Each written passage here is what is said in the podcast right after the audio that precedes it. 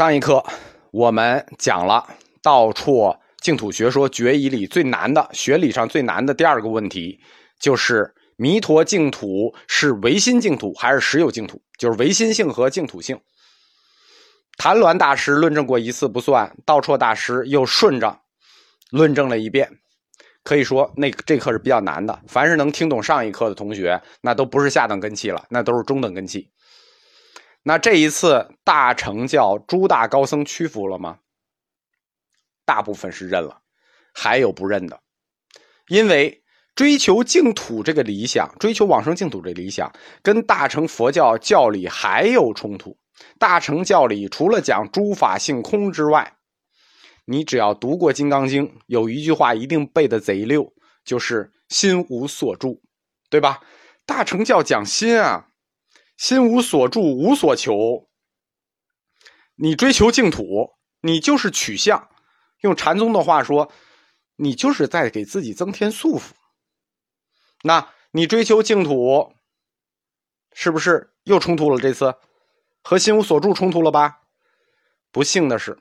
他们碰的是倒错，一般人要问这个问题，这个问题问的很聪明，一般人一定被这个问题堵住了，对吧？既然诸法性空，你追求什么？你追求那就取向了。西河道绰的血脉是从什么地儿发端的？他是从《大涅盘经》出身的，所以就是算你们倒霉。这个问题落到道绰大师手里，那反击反击的是干净利索，因为有经书原文啊。佛教通史三十多课的时候，我们就说了，中观学派是大乘，是大乘空宗，它还有第二阶段，它只是大乘的第一阶段，实际上还有好几个阶段大乘在学理上的发展，后面还有唯识，大涅盘经出现，标志什么？标志着佛性论出来了。佛性论一出来，横扫佛教学界。佛性论本身还分两支，对吧？心性如来藏和佛性如来藏，那可以反击你的东西多了。道绰引用《大涅盘经》说：“一切众生有两种爱，一种是善爱，一种是不善爱。我们凡夫追求的那叫不善爱，而菩萨追求的那叫善爱。”对吧？你都是爱，区别有区别的。老百姓，你凡夫俗子，你追求的那个喜爱啊，那都是不善爱，什么钱呀、女人啊。人菩萨追求的是什么？人菩萨追求的是慈悲，是无畏，那都是善爱。净土诸相，那就是善爱。虽然取相，亦不会被烦恼所束缚。你日常追求那些不善爱，你才会带来烦恼。那菩萨追求的善爱为什么会带来烦恼？那不可能。为什么不可能？因为净土诸相，对吧？它是无漏相，亦是佛法实相。就是你看着实有相，净土的，它实际就是诸法实相。净土诸相就等于诸法实相，就等于无漏相。追求无漏相，那谈什么取相？对吧？道绰大师很简单的几句话就。把剩下不服的人打倒了，你们书没读好，回家自己再看去，非常简单，直接 KO 了。所以，道绰大师在决疑的第二个问题上，净土是实有还是唯心？那分大小两个问题，可以说以一敌众，完胜。啊，这个这个这个完胜是决定性的。道绰大师决疑的。就是他学说第二部分的第三个问题，决疑的第三个问题是什么呢？是净土的殊胜性问题。因为我们说了啊，净土有很多块，大面上一数，对吧？就八块，那它是否殊胜？净土殊胜性是否强于其他净土？这回他上一个论题论证的是。实有还是唯心？那实际上就肯定比唯心殊胜了，就唯心净土这个概念给灭掉了。为什么会引出第三个问题？决一会出现第三个问题，就是弥陀净土是否殊胜于其他净土？啊，这个问题我们可能一听觉得没什么好解释啊，对吧？弥陀净土我们开课就讲了，四十八大愿肯定要比其他净土殊胜，这个不是我们在前课里头本愿阶段早就有定论的事儿吗？怎么到道绰的时候，这都一百多年了，怎么又给翻出来了？又要决疑？因为这个决疑是有历史背景的，就是这个时候另一块净土的殊胜性在历史上被抬了起来。我们开始说过嘛，最开始风行的是弥勒净土，弥勒净土信仰，然后才是弥陀净土信仰。但这个时候，弥勒净土信仰又一次红了，这就是历史背景。我们说要用大佛学史观来看佛教发展阶段中的论题，到底是什么历史背景下提出来？关于弥陀净土比其他净土殊胜有所指，实际指的就是那个弥勒净土。这个问题被翻出来，第一是一个佛教界内部长期原因。因为弥勒净土从魏晋南北朝以来，它一直的影响力，客观的说，就比弥陀净土影响力大。就是一直就有这个，它就是就是就是也是一个一个大净土，影响力很大。同时，其他十方净土也各有信众，对吧？药师佛净土有没有信众？有啊，人不能说少就没有。弥勒净土它不光影响力大，当时。最有名的高僧也是信奉弥勒净土的，比如说玄奘大师，大家都知道唐僧。那中国和尚要说排第一，拔拔高了，那唐僧应该不能数第二了吧？玄奘大师那就信仰的是弥勒净土。还有呢，我们一说庐山慧远厉害，他师傅更厉害，弥天释道安，弥天释道安，玄奘大师这是不是最顶级的高僧？对吧？都信弥勒净土，并且。长安的这学派就是唯识法相宗正脉、慈恩宗、窥基一脉，这一支都是信弥勒净土的。这支在佛教学界里是属于什么呢？是属于佛教学界里的社科院，就是说这一伙僧人是学理水平最高的唯识法相宗，相当于这一大波院士全信弥勒净土。那你说他的影响力大不大？包括后来，大诗人白居易，那白居易也是信弥勒净土的，这就是这个论题的一个内因。佛教内长期弥勒净土就有一些这个拥护者。更重要的，这个时候要决议这个问题，是一个历史的关键点出现了，就是历史有一个关键时间出现了，就是政治因素。这个历史时期。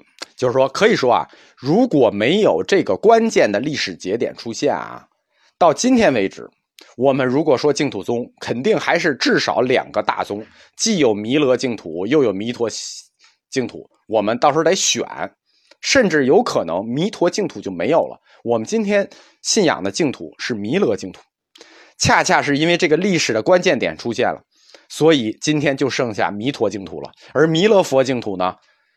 没有了，未来佛净土没有了，兜率天宫没人去了，大家都去西方极乐世界了。这个历史的节点就是中国出现了一位女皇帝武则天，时间恰巧在这个时候。武则天她老太太全名就我们老说武则天，武则天她的全名叫什么呢？她的全名叫做武周慈氏月古金轮圣神皇帝武则天，这才是她的全名。五州慈氏月古金轮圣神皇帝，这个封号用了多久呢？这个封号整整用了十年。武则天把持朝政二十年，是从公元六百八十四年到公元七百零四年，二十年把持朝政。十年的时候，就公元六百九十五年的时候，武则天正式改元了。就唐朝中间有一个，实际有一个一个其他朝代叫武周，改元加封号。那一年，公元六百九十五年，他的年号叫做正圣元年。正是什么？证明的正。圣是什么？圣人的圣，就是证明我自己是圣人了。正圣元年，他证明自己是哪个圣人呢？是弥勒佛。想不到吧？因为你看他这个封号啊，五州慈氏月古金轮圣神皇帝。第一个五州，这是国号。第二个什么？慈氏。慈氏是谁？弥勒佛呀！一百三十一课，我们刚刚讲过，慈氏令一切世间不断世种，对吧？那他他自己就正圣了。武则天说：“我就是弥勒佛呀，我下生了。”在中国呢，我们佛教界有一个原则，就大家今天佛教界发生了很多事情啊，大家可能有点看不惯，其实没什么。这就是道安大师给我们提出来的一个原则，叫做“不依国主，则法事难立”。什么意思呢？就是说我们佛教要发展，拍一下当局的马屁，拍一下统治者的马屁，这没啥，这是我们应该做的，因为我们要立我们的法事，所以我们必须要依国主。教化众生，普度众生。毛主席怎么教我们的？统一战线呀，这也是我们佛教的法宝，对吧？所以说，实际上中国这个佛教徒，这个依据政策办事，这是有传统的，一千多年了。武则天一出，政治嗅觉非常敏感的和尚立刻就反应过来了，这是什么？因为弥勒出世，改天换地。这是佛教界和老百姓长期的一个共识啊！我们前面就说过，中国只要农民起义啊，弥勒佛肯定掺在里头。弥勒出世就要改天换地，那老百姓造反要声称弥勒佛出世，女皇帝来了是不是也要声称弥勒佛下凡呢？上有慈氏武则天，下有慈禧老佛爷。最高女统治者都有一个成佛梦，所以佛教界嗅觉敏感的和尚马上就献出了两本经书，一本叫《大方等无想经》，一本叫《大云无相经》。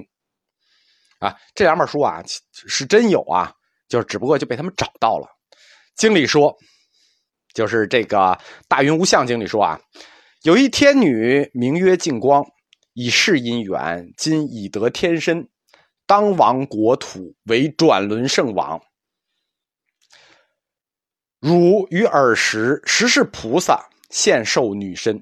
大家看见没有？这段话，这段话说的很明白了，就有一个天女，因为姻缘得了天身，要做国王，要做转轮圣王。她之所以是女的，实为菩萨现受女身。女的做皇帝，要做转轮圣王，那。这就等于武则天要宣布自己是慈氏下凡这件事情，就有经书证明了。所以后世一说呢，说这个《大云无相经》呢，就是和尚为了献媚伪造的。其实还真不是这么回事还真有这么本经书。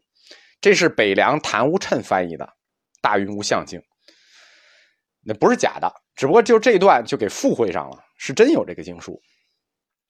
那你说？皇帝他都是弥勒佛了，你说谁的净土高级吧，对吧？你说是弥勒净土高级还是弥陀净土高级？这回道绰大师有压力了啊！我们说过啊，净土宗是到宋元以后才明确，就到宋以后才明确是西方极乐世界的，就那以后净土宗呃极乐世界就是西方净土了，在这之前。弥陀净土就是从谭鸾到绰一系的净土教，他不光对外要跟大乘争，他自己内部也得争。你看见没有？他自己内部也有竞争对手，就是这块弥勒净土。皇上是弥勒佛，那他的净土肯定高级，对吧？你问道绰大师，到底哪块净土高级？道绰大师这个人骨头很硬啊。嗯，我们弥阿弥陀佛净土就是好。皇帝咋了？爱谁谁，对吧？理由呢？理由那经书吧，你从这个菩萨本愿里去比较吧。就道绰大师骨头很硬的，我们阿弥陀佛四十八大愿，你弥勒佛是十善愿，然后道绰大师就开始引用各种经书，不拉不拉不拉。总之就是不服软，阿弥陀佛净土就是好。这就其实这一段大他大量引用的经书在《安乐集》里阐述这个问题啊，实际是一个呃纯粹的佛教文学故事与佛教文学故事之间的 PK，或者说佛教神学故事与佛教神学故事之间的 PK。大家理解我说的意思了吗？就是都是故事 PK 故事，就没有谁对谁错。这就好像说你要争一下这个。阿弥陀佛，两大邪士，观音菩萨、大势至菩萨，你能给我们争一下哪位菩萨法力大吗？你说这怎么争吧？只能从这个文学故事里互相找证据。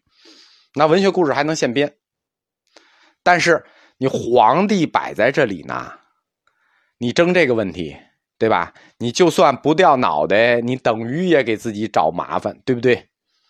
哎，历史呢救了道绰，历史救了道绰。后来就后来的历史救了道绰，当然了，当时也没把道绰怎么样啊。唐玄宗继位了，大家知道唐朝历史啊，唐玄宗一继位，那对武则天是深恶痛绝啊。可以说，弥勒净土就就碰到了这个历史节点，就忽然兴盛起来。皇上也是弥勒佛了，然后就立刻坠入深渊，盛极转衰。就我们中国话讲，这真叫盛极转衰。开元三年。公元七百一十五年，唐玄宗颁布了一个敕令，一个圣旨，叫禁断妖诈等敕，这是敕令，就以行政命令的方式取缔了弥勒教。弥勒佛信仰可以有，你自己有吧？为什么？因为你你弥勒佛你禁止不了，对不对？你怎么能禁止弥勒佛？佛你禁止不了，但是我可以禁止你传法哦。所以。唐玄宗颁布的这个禁断妖诈等敕，从这个颁布起，弥勒教就转入地下，从此不能公开传教。